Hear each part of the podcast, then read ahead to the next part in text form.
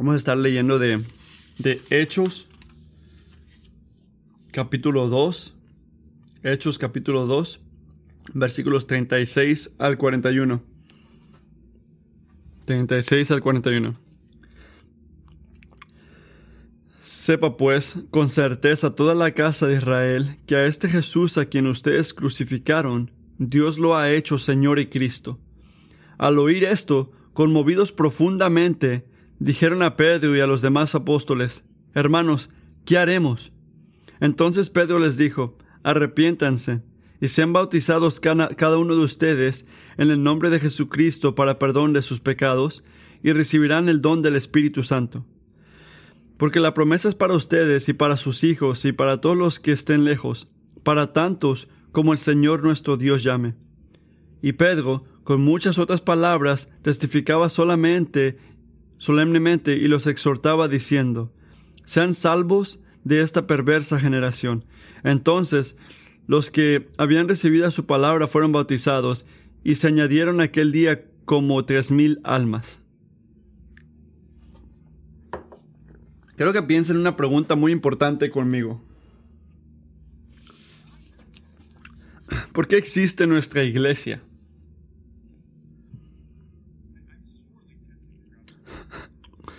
Y quiero ir de lugar a lugar con este micrófono para que me respondan, respondan todos, para que pueda ver lo que dicen. Pero no quiero que alguien me haga esto a mí, así que no lo voy a hacer a ustedes. Pero piénsenlo, ¿por qué existe nuestra iglesia?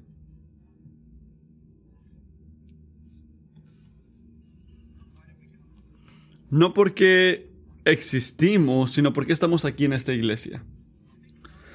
Creo que algunos dirían, al apuntar a sus necesidades.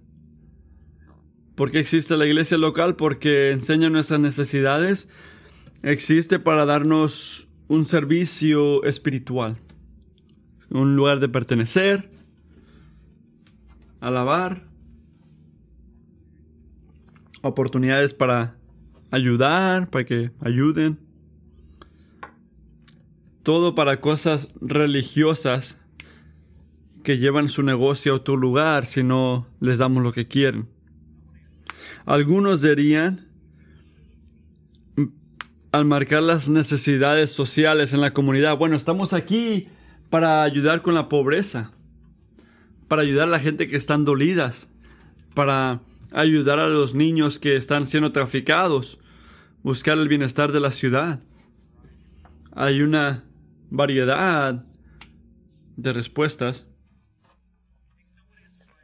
Algunos dirían, hablando de lo moral que está siendo afectado en nuestra cultura. ¿Por qué la iglesia local está aquí? La iglesia está aquí para conservar valores cristianos en un mundo que se está volviendo más y más loco. Y otro punto, el mundo siempre ha sido loco. Desde los 1900, pero eso es otro mensaje. Pero esta es la pregunta. ¿Por qué existe la iglesia? Como respondes esto tiene un gran efecto en tu actitud hacia la iglesia y la manera que evalúas la iglesia. Ejemplos. ¿Tienen que tocar tu música preferida? Algunos de ustedes sintieron esta mañana. Esto no es el tipo de música que yo escucharía entre la semana. Tienen que acomodarse a tu, este, a tu tiempo de la semana o darte una plataforma pública para que des tus dones. La iglesia tiene que hacerte sentirte bienvenido y cuidado. La iglesia tiene que decir cosas con las que estás de acuerdo y no decir cosas que no te gustan escuchar. ¿Qué hace una iglesia fiel? ¿Cómo se ve una iglesia fiel? Y esto depende en por qué existe la iglesia. ¿Por qué existe la iglesia? ¿Cuál es nuestro propósito? ¿Qué dirías tú? Bueno, si hables la palabra del Señor, como oré hace un tiempo, y escuchamos lo que Él tiene que decir, escúchenme, hay una respuesta y una prioridad y un, una preocupación que está sobre cualquier otra cosa. Es la montaña más alta por la cual todo es juzgado o mirado o medido. Y este es el punto. La iglesia existe para hacer mucho de Jesús. Y esa es la respuesta. Y no le digas, sí, ajá, sí, sabía que ibas a decir eso. No, frena y piensa en la importancia de esto. Nosotros estamos aquí para hacer mucho de Cristo Jesús. Primero de Pedro 2.9, pero ustedes son linaje escogido, real sacerdocio, nación santa, pueblo que pertenece a Dios, para que proclamen las palabras maravillosas de aquel que los llamó de las tinieblas a su luz admirable. Hermanos y hermanas, nosotros no existimos por nuestro propio bien por tu comodidad, por tus deseos, por mis deseos, por mis querer.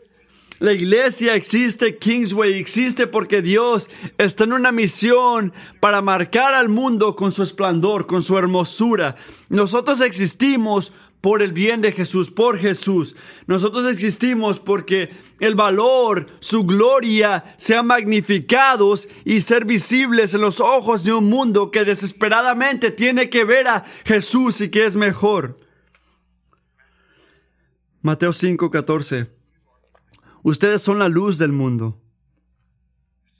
Una ciudad en lo alto de una colina no puede esconderse ni, ni se enciende una lámpara para cubrirla con un cajón.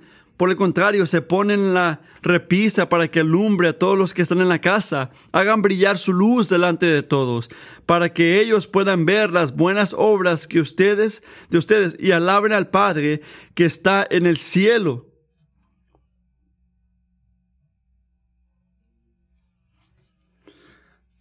Así que le dice algo al mundo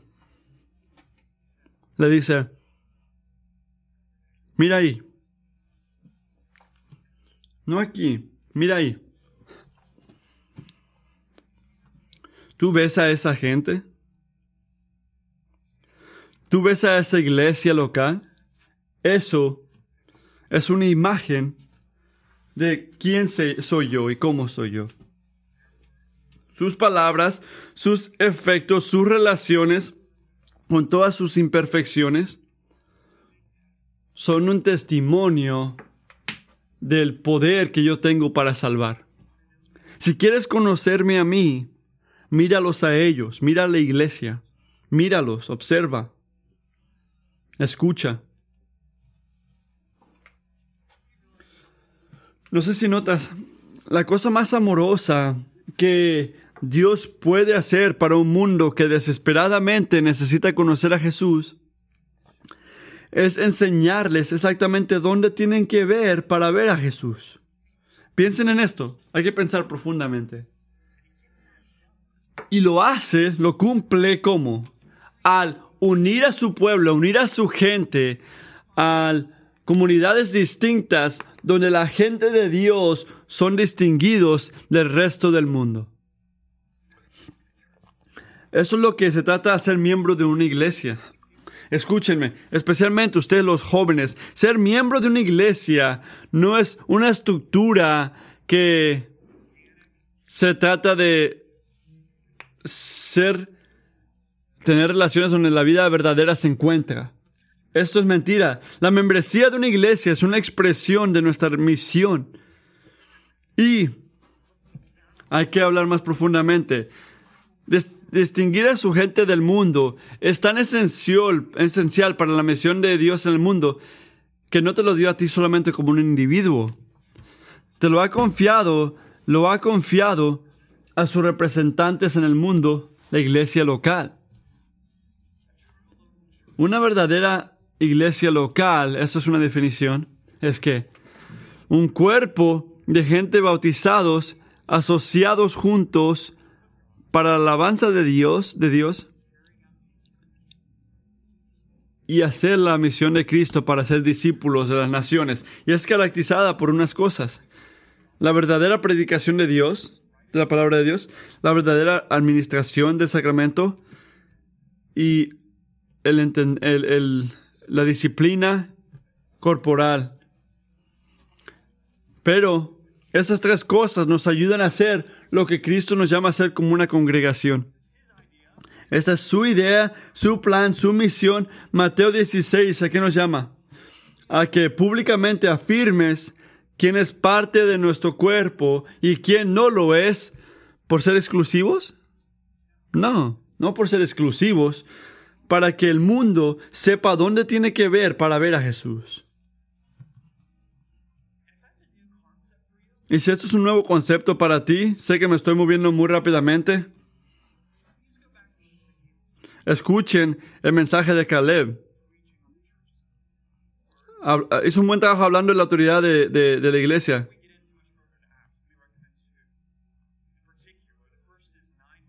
En Actos hay este, nuevas marcas de una iglesia ah, santa y luego otra cosa, este, el reino de la, del amor. ¿Por qué menciono estos libros? Porque creo que es posible que escuchaste a Caleb la semana pasada y pensaste, ¿saben?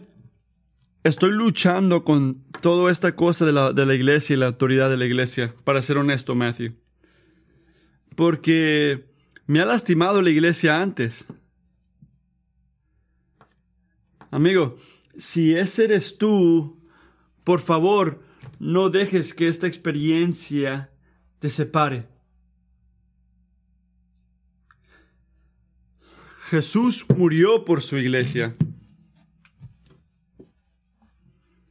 Atento de todo el pecado e imperfección que se mantenía en su iglesia.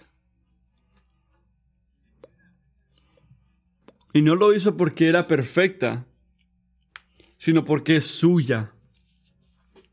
Mm. Así que en lugar de correr, ir a jugar golf o hablar mal en el internet, haz esto. Vayan a la escritura y con ayuda de un hermano sabio estudien lo que la Biblia dice de la autoridad de la iglesia. Cómo se ve, cómo no se ve, porque Cristo es glorificado cuando nos sometemos a una iglesia local a través de la membresía, preguntándole que afirme y cuide nuestra profesión de fe. El punto principal, el mundo tiene que saber dónde tiene que ver para ver a Jesús. Y Jesús usa la iglesia local para distinguir a su gente. Así que, ya entrando a Hecho 2, ¿cómo hace esto?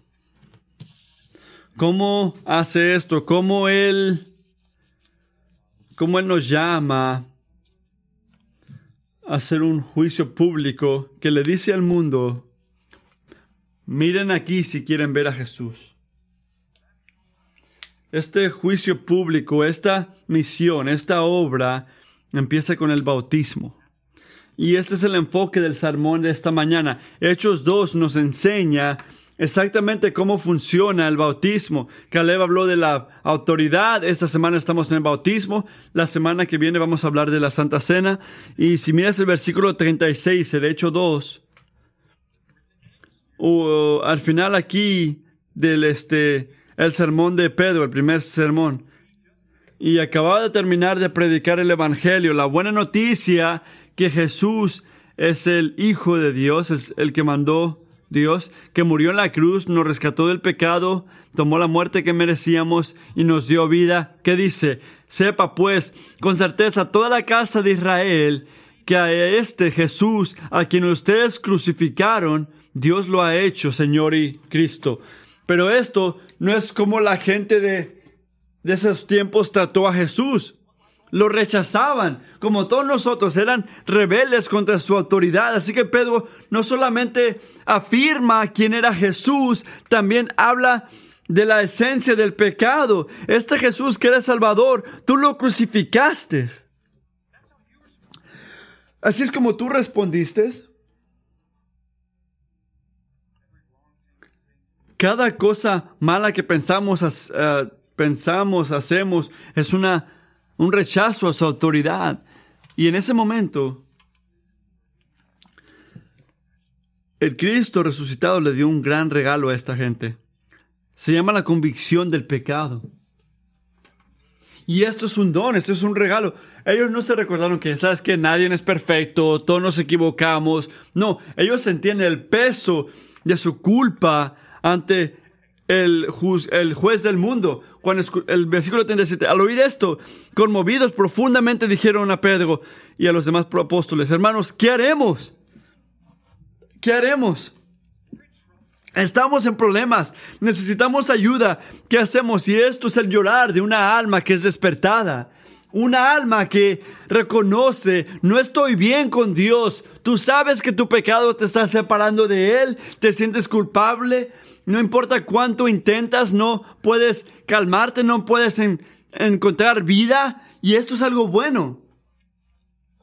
Esto es algo bueno. Cuando tú paras de intentar salvarte a ti mismo, porque esta es la puerta que todos tienen que caminar antes de conocer al verdadero Dios que nos salvó.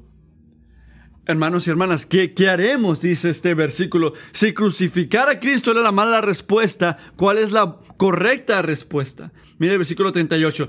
Entonces Pedro les dijo, arrepiéntense y sean bautizados, cada uno de ustedes en el nombre de Jesucristo para perdón de sus pecados y recibirán el don del Espíritu Santo. Esto es algo profundo, así que quiero que hagamos tres preguntas del bautismo esta mañana. ¿Qué es? ¿Quién debe de participar en eso? ¿Y qué sucede cuando eres bautizado? ¿Qué es? ¿Quién debe participar? y qué sucede cuando eres bautizado. Así que, primera pregunta, ¿qué es el bautismo? Es arrepiéntete y sé bautizado, dice Pedro. Bueno, arrepentirte significa darle la espalda al pecado, parar de hacer eso, este, dejar de hacer esas acciones que tú sabes que están mal ante Dios y humildemente decirle a Dios que te ayude, humildemente pedirle perdón a Dios. El arrepentimiento es un llorar por misericordia. Así que, ¿por qué el arrepentimiento es necesitado? Porque es una necesidad en nuestra respuesta al Evangelio. Bueno, porque no puedes tener al mundo y tener a Jesús. No puedes aferrarte al pecado y aferrarte a Cristo. No es posible. El arrepentimiento significa darle la espalda al pecado parar de confiar en otra gente, otras cosas, y enfocarte a Jesús y confiar en Él que te dé vida, propósito, gozo. Y nota que Pedro no dice arrepiéntete y confía en Jesús, no dice arrepiéntete que y sé bautizado. Ah, interesante, esto no, es accidental. La palabra bautismo es ah, hundirte y significa ir abajo del agua y salir del agua. Ejemplo, Juan 3 dice que él también fue bautizado, o bautizó, perdón. ¿Por qué? Porque el agua era suficiente ahí. Pero, ¿por qué Pedro diría que si quieres ser cristiano, tienes que arrepentirte y ser bautizado? Bueno, es porque el bautismo es como la fe en Cristo Jesús va pública. Eso es por qué. Y por eso es la primera respuesta a nuestra pregunta. Te vamos a dar tres. En primer lugar, el bautismo es una profesión de fe en Cristo. Una profesión pública de fe en Cristo. Porque los apóstoles le decían a gente en Hechos, si lo has leído, que se arrepientan y crean. Y otras veces dicen arrepiéntete y sé bautizado. ¿No se han decidido cómo debe de responder uno al Evangelio? No, es porque Dios dice más, dice más que solamente confía en Jesús. Él dice, expresa tu confianza en Jesús en una manera. Piensen en esto. Como Pedro dice en 1 de Pedro 3, el bautismo es un llamado a Dios. El bautismo no consiste en la limpieza del cuerpo, es una expresión de fe en Jesús Así que hay que ser claros. Estar en el agua, salir del agua, eso no salva a nadie. Escuchen esto.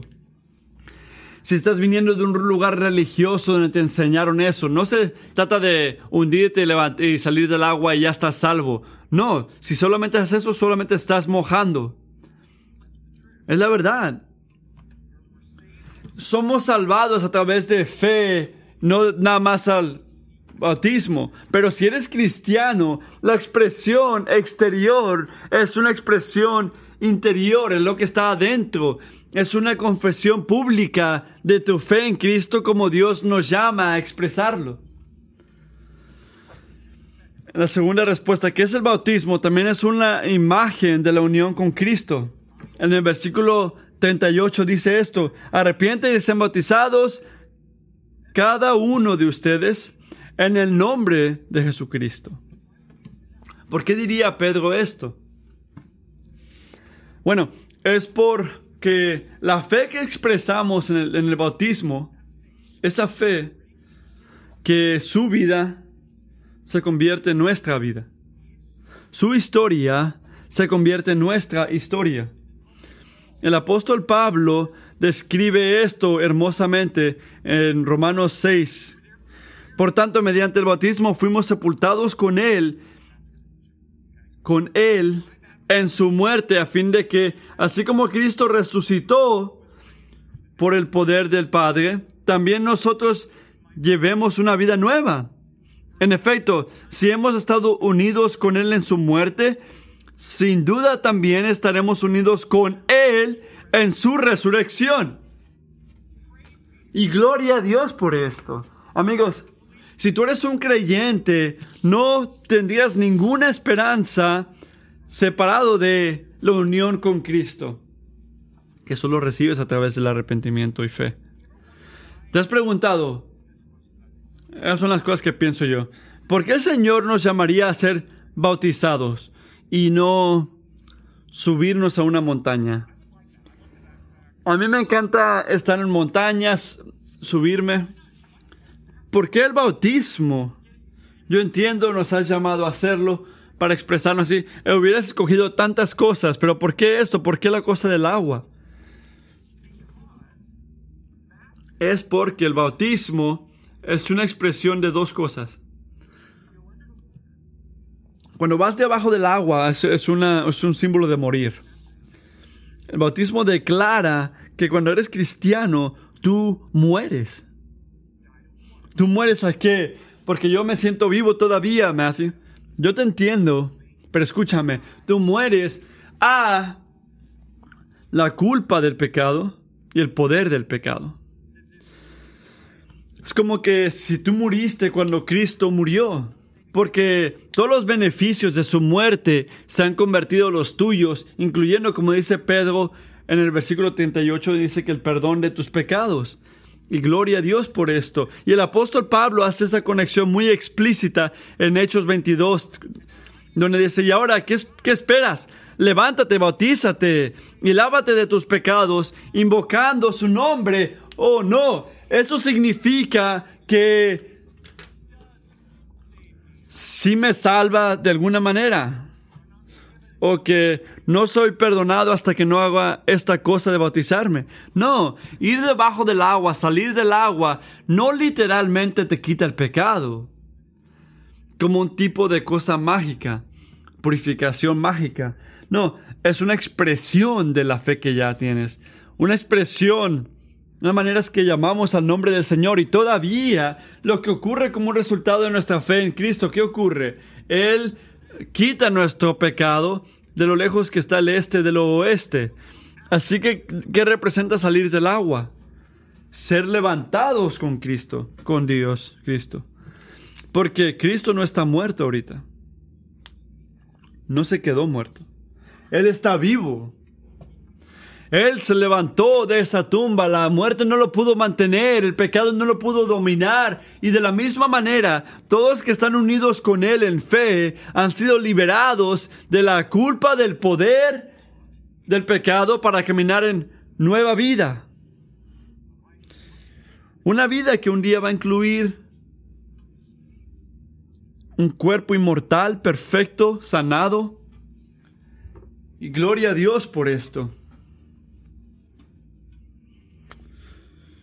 Porque Él se levantó, nosotros también nos vamos a levantar. El bautismo es una expresión pública, una imagen de la unión con Cristo y la última cosa es una señal del nuevo pacto. Bueno, aquí viene la cosa profunda, diría alguien. Escúchame, recuerda que oramos que nos ayude con nuestras mentes. Hay que pensar en esto profundamente. ¿Cómo el Señor separó a su pueblo Israel antes de la muerte, vida, resurrección de Cristo? ¿Cómo mandó a los israelitas, israelitas que se identifiquen?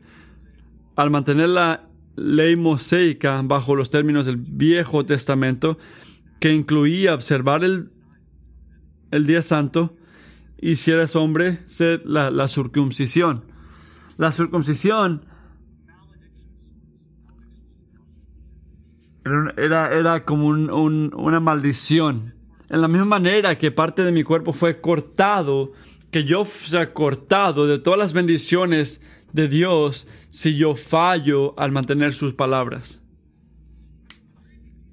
Desde el principio, con Israel, la circuncisión del cuerpo representaba también algo más. representaba una circuncisión del corazón. Una, una manera de honrar a Dios, a sus propósitos.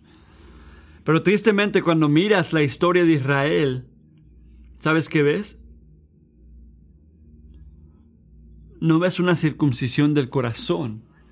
Una y otra vez, esos que han recibido la circuncisión del el cuerpo han fallado al enseñar la circuncisión del corazón. Así que Dios hizo una promesa de establecer un nuevo pacto, una nueva tipo de relación que está atada a las promesas con su pueblo, donde Él iba a hacer por ellos lo que no podían hacer por sí mismos. En Ezequiel 36 nos dice, les daré un nuevo corazón, les infundiré un espíritu nuevo. Les quitaré ese corazón de piedra que ahora tienen y les pondré un corazón de carne. Infundiré mi espíritu en ustedes y haré que sigan mis preceptos y obedezcan mis leyes. Y Jeremías dice lo mismo en el, capítulo 31.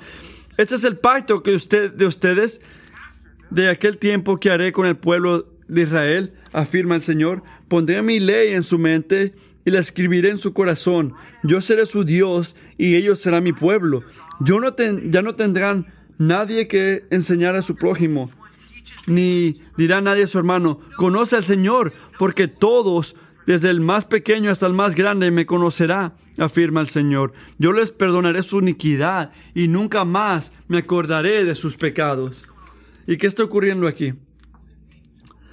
Se entendió muy bien bajo el, viejo pacto decirle a miembros del cuerpo de Dios, gente de Israel, conoce al Señor, conoce al Señor, conoce al Señor. ¿Por qué se entendía decirle a la gente de Dios eso? ¿No, no conocían al Señor ya? No, porque ser parte del grupo étnico de Israel no significaba que estabas bien con Dios. Solo significaba que eras parte del, del linaje, porque la gente de Dios era identificada. Pero no significaba que lo conocían. Y esto cambió eh, eh, radicalmente con el nuevo ah, pacto, porque esto enseñaba que la gente de Dios tenía una, eran reformados por la obra interna del Espíritu. Así que ahora somos identificados, somos conocidos no por la circuncisión, sino por nuestra profesión de fe en Cristo, expresada en el bautismo. Así que si vienes a una iglesia presbiteriana, escucha cuidadosamente lo que voy a decir. Esto significa que el bautismo es como la circuncisión en que funciona como un marcador. Públicamente identifica a alguien como parte del pueblo de Dios. Pero el bautismo no es como la circuncisión, en que no es una expresión de futura esperanza un deseo que algún día esta gente bautizada o este bebé bautizado vaya a Cristo y confíe en Jesús. No, el bautismo es una expresión de una fe presente, no una fe, no una esperanza en el futuro, no es una, es una señal de que ya confía alguien en Jesús. Que que Dios ya les dio un corazón nuevo a través de la obra del Espíritu. No es mi posición de, de, denominación, es Hechos 38. ¿Por qué dice Pedro, arrepiéntete y bautízate y vas a recibir el don del Espíritu Santo? Hoy.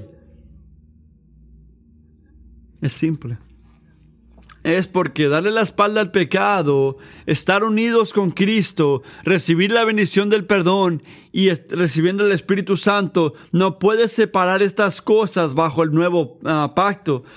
Es un paquete. Así que no, bautizamos a la gente esperando que sigan a Jesús, bautizamos a la gente que ya han decidido seguir a Jesús en el poder del Espíritu Santo. Y en Gálatas nos dice esto en capítulo 3, porque todos los que han sido bautizados en Cristo se han revestido de Cristo. Porque todos los que han sido bautizados en Cristo se han revestidos de Cristo.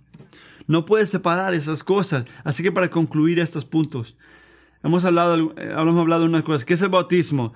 Profesión de fe en Cristo, imagen de la unión con Cristo y una señal del nuevo pacto. Porque quién son la gente de Dios es, ha cambiado mucho bajo el nuevo y viejo ah, ah, pacto.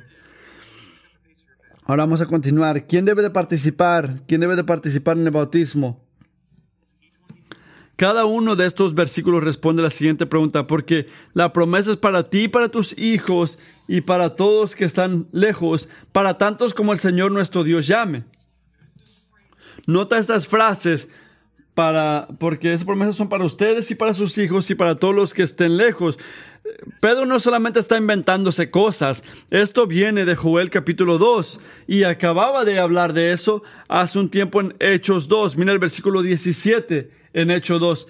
Y en los últimos días va a ser, Dios declaró, que voy a derramar mi espíritu en toda carne, toda gente, joven, viejo, negro, güero, rico, pobre, judío, gentil. Así que esto significa, todos van a ser salvos, así que todos deben de ser bautizados. No, la promesa del Espíritu, mira el versículo 39, es reservada para quien, para tantos como el Señor nuestro Dios llame. Y tome nota, amigo, en contexto. El llamado que está refiriéndose aquí Pedro no es una invitación universal del Evangelio. Donde dice Isaías, que vengan a mí todos los profundos del mundo. No, esa es una invitación universal. Este llamado aquí no es un llamado universal, es un llamado de efecto. ¿Qué significa? Que cumple lo que dice, por lo cual llama. El llamado causa la respuesta. Es la palabra del Evangelio aplicada en el poder del Espíritu que causa a esos que el Señor ha salvado que respondan a Él con arrepentimiento y fe. Así que en contexto, no, esto, no es mi idea, miren el contexto. Esos que el Señor llama a sí mismo en el versículo 39 son esos que sienten la expresión de la convicción en el versículo 37. Él está llamando a la gente que ya recibió esa convicción en el versículo 37. Y eso se trata de recibir la palabra del Evangelio en el versículo 41. El mismo grupo. Así que en otras palabras, ¿quién debe de participar en el bautismo? El bautismo es reservado para esos que han hecho una profesión de fe que es credible y solamente es verdadero para cristianos genuinos. Así que esto significa que si tú piensas que eres un cristiano, deberías de bautizarte.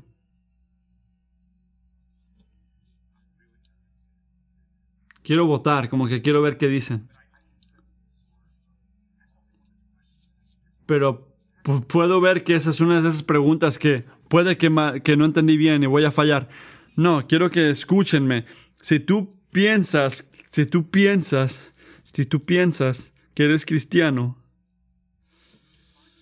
deberías encontrar a alguien que está de acuerdo con tu profesión y bautizarte y correr de gente que no están de acuerdo contigo y que no quieren bautizarte. Porque yo me conozco más que cualquier persona. ¿Eso significa? Si tú eres cristiano, deberías de ser bautizado. Puede que sí. ¿Ok? Puede que sí. ¿Por qué digo puede que sí? ¿Por qué estoy hablando así? Porque has notado en Hechos 2, no hay ningún otro lugar en la escritura donde vas a ver eso. Nadie se bautiza a sí mismo, por ser obvio. Nadie se bautiza a sí mismo. No dice levántate y bautízate a ti mismo. No, es algo pasivo. ¿Por qué? Porque el bautismo es más que una profesión personal de, Cristo, ah, de profesión en Cristo.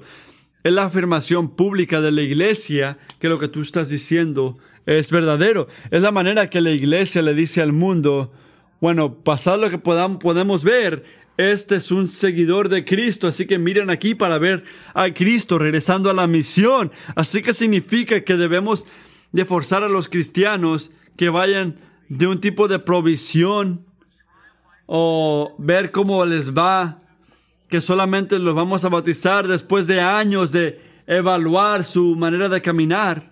No. El bautismo no es algo de que se le da por portarse bien a alguien.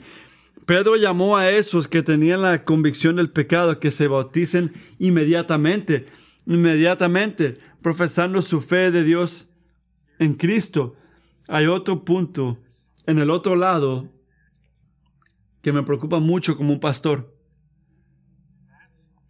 Y eso es darle a la gente una falsa aseguranza de salvación al bautizarlos muy rápido. Amigos, no te puedo decir las veces que mi oficina allá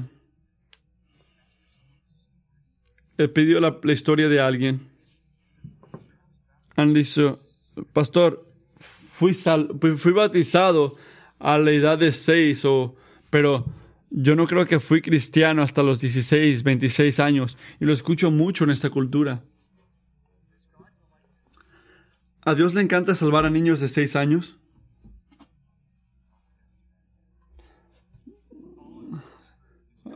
A Dios le encanta salvar a niños de seis años, sí.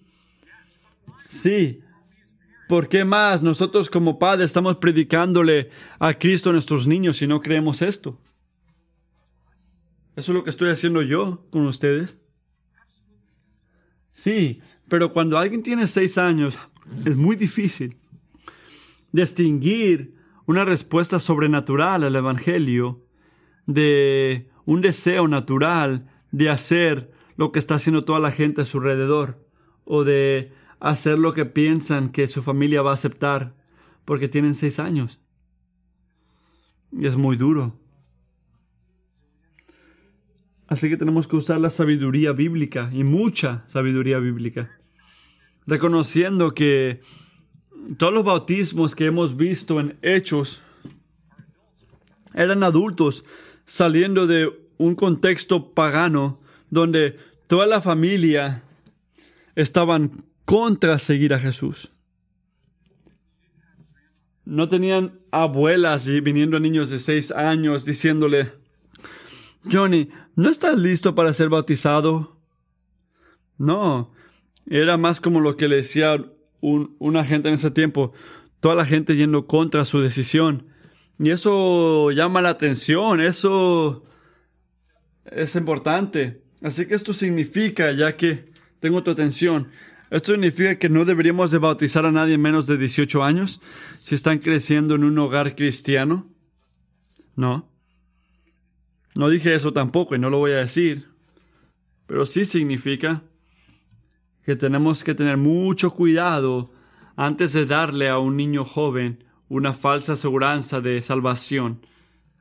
No solamente por su bien, piensen en esto, no solamente por su bien, sino por el bien de proteger nuestro testimonio del Evangelio. No te voy a dar nombres, pero hay jóvenes en esta iglesia que han crecido en esta iglesia, que fueron bautizados como niños en esta iglesia y cuando llegaron a la universidad se fueron por ahí y fue claro que no estaban siguiendo a Cristo, no estaban siguiendo a Jesús. Y eso es algo triste. ¿Eso significa que tenemos que tener una bola de cristal para saber, para discernir qué va a ocurrir en 10 años? No, tampoco. Confiamos en el Señor, oramos por sabiduría, hacemos preguntas, pero sí significa, si viene uno, uno, de tus niños y me dice, Pastor, yo quiero ser bautizado, eso es lo que van a escuchar de mí. Te lo voy a decir de una vez. Van a escuchar. Se escucha como que Dios está obrando en tu vida. Y eso es un gran regalo. Podemos hablar de eso. Eso es lo que van a escuchar de mí. Y en nuestras conversaciones yo voy a hacer preguntas como estas. ¿Qué es el Evangelio? ¿Qué significa arrepentirte de tus pecados? No vas a encontrar lenguaje de entrar a Jesús a tu vida en tu, la Biblia, pero sí vas a ver lenguaje de arrepentirte y creer. ¿Tú entiendes, amigo? Niño de ocho años, ¿tú entiendes lo que significa que la gente del pueblo de Dios te mantenga como que firme al seguir a Cristo de una manera apropiada? Y la la, profesión que tú tienes, algo que el resto de la iglesia puede ver, no nada más tu mamá y tu papá, que pueden reconocerlo y celebrarlo. Así es como se va a ver esta conversación. Así que no tenemos una edad mínima para bautizar, porque no vemos una en la escritura y somos una iglesia que es reinada por la palabra de Dios. Pero en mi experiencia pastoral y como padre de tres, creo que es sabio, noten que digo, ah, es la mayoría, la mayoría de las veces, es sabio esperar a que tengan más o menos unos este 17, 18, 16 años. Si luchas con creer lo que yo digo hoy, un padre, en la mayoría de las veces, el riesgo asociado con bautizar a un niño muy rápido el mal espiritual que les hace, dándoles falsa aseguranza de salvación, ese riesgo sobrepesa la, la desembanque. Ese mal como que sobrepasa el mal de celebrar algo que no es verdadero. No se trata de decir, no has pasado el examen todavía, no, no creo que eres cristiano. No. Estamos celebrando la obra de Dios, pero de repente es sabio esperar más para asegurarnos que esa profesión de fe es verdadera. No importa cuántos años tiene alguien, solo bautizamos a esos que recibieron la palabra del Evangelio, pusieron su fe en Cristo. Y hay que terminar con la pregunta número 3. ¿Qué sucede cuando eres bautizado? ¿Qué sucede cuando eres bautizado? Recuerda aquí que el bautismo no es una opción no es una, no es como un, decir, no, es, es, un mandato. Es como obedeces a, Cristo, es como tú le anuncias al mundo, a la iglesia, yo voy a seguir a Jesús y la iglesia dice, sí, ok, estamos de acuerdo. Por hablar de unas cosas más, se trata como que darle tu vida a, a Cristo o ponerte a ponerte como el, las ropas del equipo. Y siempre hay bendición al decidir obedecer al Señor, ¿verdad? Siempre.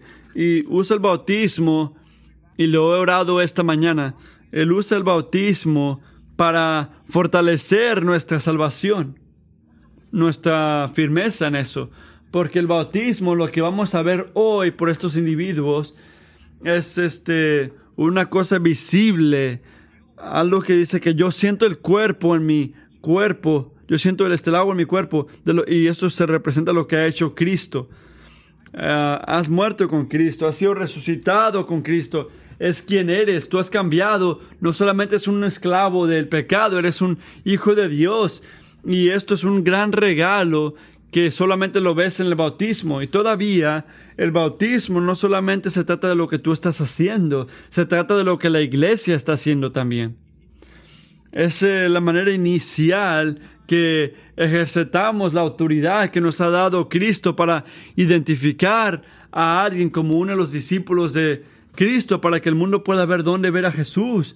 Públicamente lo reconocemos ante el mundo. Miren el versículo 41 donde dice, entonces los que habían recibido su palabra fueron bautizados y empezó una fiesta. No, dice, y ese se añadieron aquel día como tres mil almas. ¿Añadidos a qué? A la iglesia local de Jerusalén. Añadidos a esa iglesia. La expresión local del cuerpo de Cristo y eso se entiende si frenas en este punto y piensas, ¿Qué representa el bautismo? ¿Qué dice? ¿Qué está, ¿De qué se trata? Piensen en esto. Cuando estás unido a Cristo, ¿con quién más te estás uniendo como un resultado?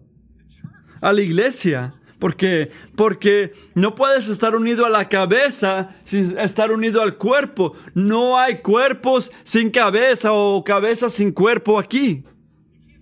No puedes decir, tengo a Jesús, pero no sé del cuerpo no quiero el cuerpo. Yo vi muchas cosas malas cuando era joven, así que no quiero una iglesia. Pero los amo. no, no los amas. Porque no ama su cuerpo, no ama su, su esposa, representando la iglesia. Primero de Corintios 12 dice, de hecho, aunque el cuerpo es uno solo, también muchos miembros, no obstante ser muchos, forman un solo cuerpo. Así sucede con Cristo. Todos fuimos bautizados por un solo espíritu para constituir un solo cuerpo, ya seamos judíos, gentiles, esclavos o libres, y a a todos se nos dio a beber de un mismo espíritu. Ya vimos que tres mil de los que fueron bautizados se hicieron miembros, recibieron la palabra, fueron bautizados y significaba que tres mil se añadieron a la iglesia. Así que pudieras decir tres mil almas fueron añadidos. O también puede decir que 3.000 recibieron la palabra y fueron bautizados. Es lo mismo. ¿Cuál es la implicación? La presencia de fe en Cristo es insuficiente para ser miembro de una iglesia. Esa fe tiene que ser proclamada en la manera que requiere Dios, porque Dios ha atado el juicio de la iglesia al sacramento público del bautismo. Puedes pensar que alguien es un cristiano. Pueden llamarse cristianos. Pero amigo, este es el punto. Jesús no nos dio la libertad de hacer otra puerta para entrar a la familia de la iglesia. Él nos dijo cuál era la puerta. Es el bautismo. Y esto se alinea con Mateo 28. ¿Y qué, qué, nos llama eso? Vayan y hagan discípulos al que al bautizar, al bautizar. Es importante. ¿Por qué? Porque el bautismo es como Dios nos llama como congregación a públicamente darle la bienvenida a su pueblo, a la gente, a la familia de Dios no solamente dice, vengan, sean amorosos y que les vaya bien, no, nos enseña cómo amar, nos ha dado una puerta para poder profesar nuestra fe. Iglesia, tú afirmas esa profesión de esta manera. Así que no es sabio si hacemos que el bautismo y la membresía sean cosas diferentes. Si bautizamos a la gente,